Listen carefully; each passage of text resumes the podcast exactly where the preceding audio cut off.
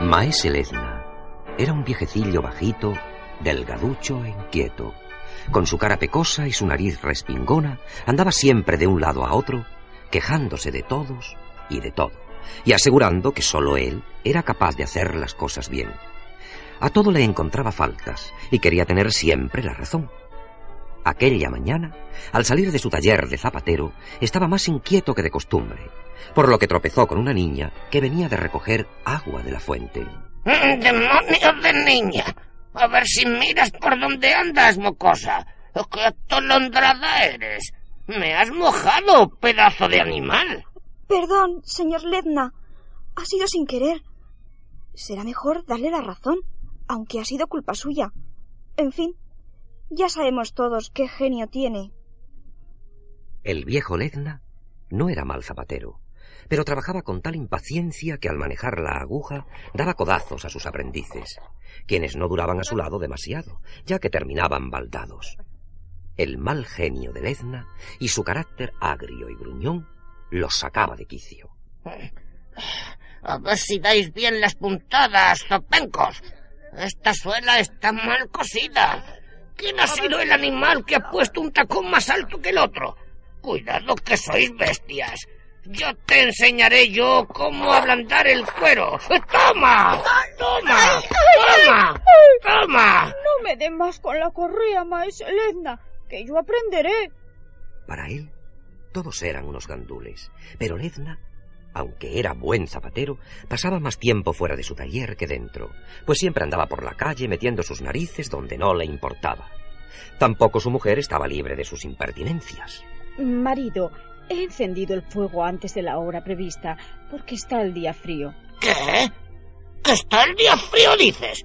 Frío para ti, que no das golpe y te pasas la mañana pierna sobre pierna. ¿Tú crees que me regalan a mí la leña para que la malgastes de esa manera, trochona?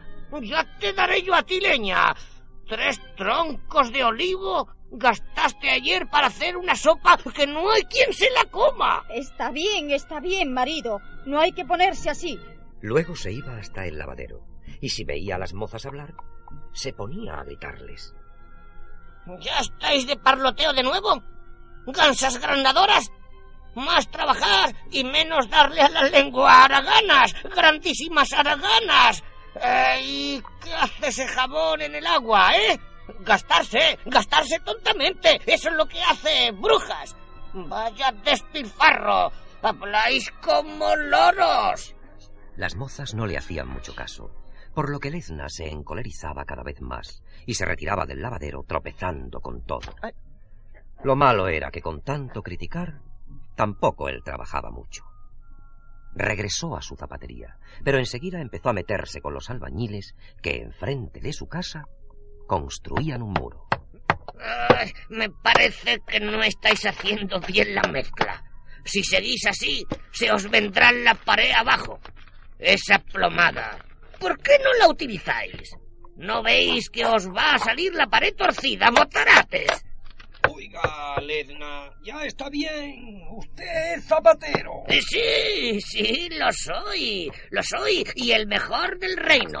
¿Qué pasa? Pues vuelva a sus zapatos y déjenos en paz. El viejo cascarrabias no estaba acostumbrado a que le replicaran, por lo que montó en cólera y se alejó de allí. Llegó a la plaza y vio al hijo del posadero que estaba enganchando el carro. ¡Eh! Muchacho, ¿cómo se te ocurre enganchar a un carro tan cargado un caballo tan joven? Be, be, ¿Estás loco? ¿No te das cuenta que no podrá con la carga? Mira que eres bruto. Ay, si yo fuera tu padre, te engancharía a ti al carro, pues eres más animal que el caballo. Eh, eh, señor Ledna, basta ya de faltar. Cascarrabias se volvió a su taller. Estaba furioso. Se sentó en su banqueta y en aquel momento uno de sus aprendices le alargó un zapato. Señor Ledna, tome ese zapato. Pero, pero, pero, pero, pero, ¿qué me das aquí, grandísimo animal? ¿Qué zapato es este? No te he dicho mil veces que no corte las suelas tan anchas. ¿Quién va a comprar semejante zapato? Ah, en lo sucesivo, has de poner menos suelas, estúpido. Ma, ma, maese Ledna, que, que ese zapato no lo he hecho yo. ¿Y quién lo ha hecho? Lo ha hecho usted mismo. Y si se lo doy es porque cu- cuando salió a la, a la calle se le cayó el suelo. Pero yo no lo he hecho, sino usted. A ver, a ver, a ver. Dame ese zapato. No, está mal, no está mal. Realmente la suela no está tan ancha como parecía. Mm, Bueno, bueno. Vuelve a lo tuyo, que yo haré lo mío. Ni siquiera soñando, perdía el viejo cascarrabias su mal talante.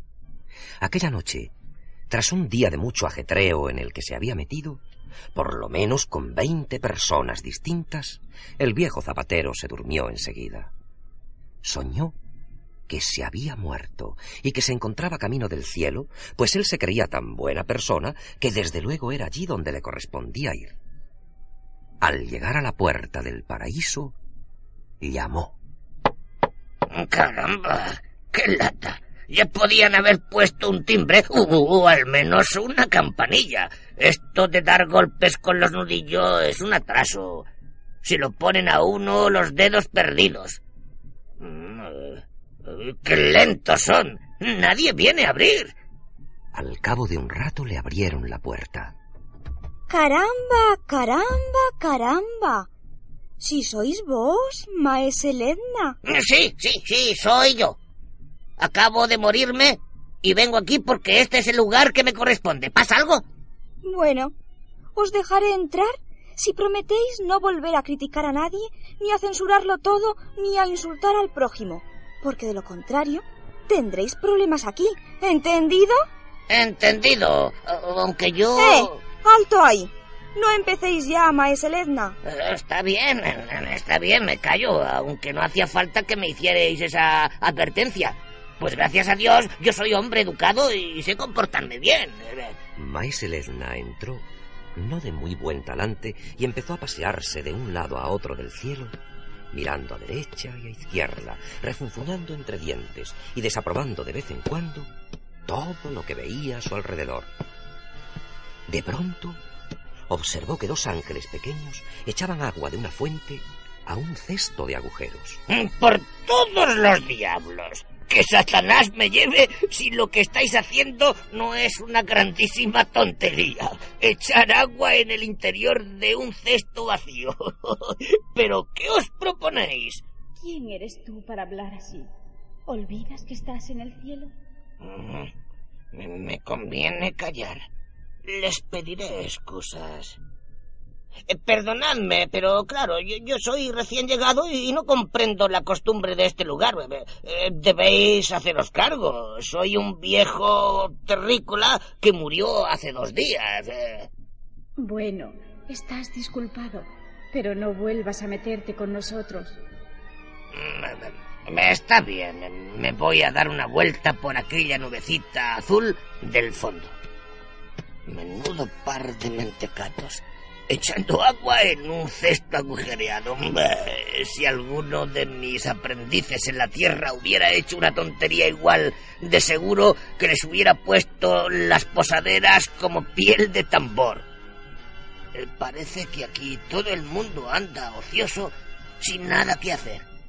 Parece un poco aburrido, pero pero mejor mejor se estará que en el infierno, porque allí le asan a uno como si fuera una salchicha. Maese Ledna prosiguió su caminata y vio un carro atascado en un bache de leche y de miel. Junto al carro, un angelito joven trataba de tirar de la brida a un caballejo flaco. No se pudo aguantar y exclamó. Por lo que más quieras, eh, no tires más del pobre animal. ¿No ves que él solo no podrá salir del atolladero? Necesita por lo menos cuatro caballos más.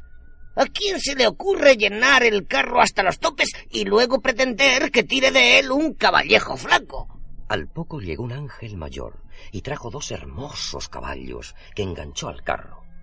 Cascarrabias exclamó. Muy bien, muy bien hecho. Aunque la verdad es que dos caballos solo no van a bastar. ¿Y tú? ¿Quién crees que eres para meterte en lo que no te importa? ¿No conoces las reglas del cielo? Bueno, yo... Es decir, yo solo quería dar un consejo. Eh, no puedo causar mal a nadie con ello. ¿No te parece?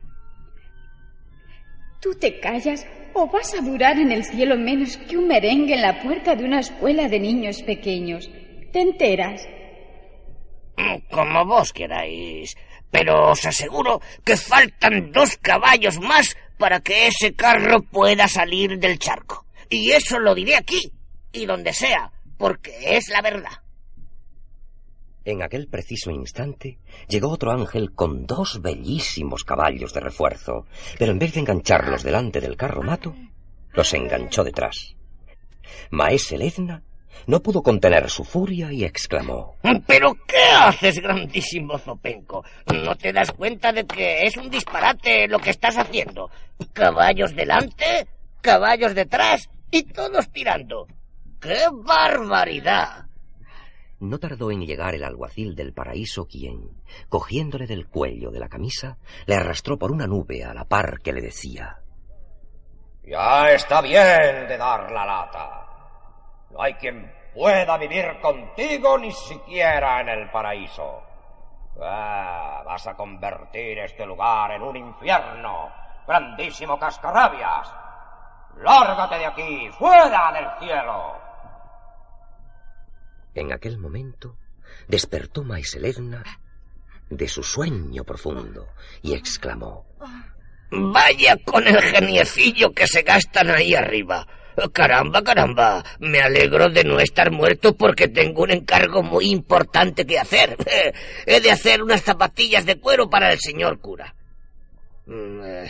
Eh, me voy, me voy a levantar y me iré corriendo al taller. No sea cosa que esos aprendices me la jueguen con alguna trastada. Ni muerto ni vivo cambiaría nunca el áspero carácter de Maese Lezna.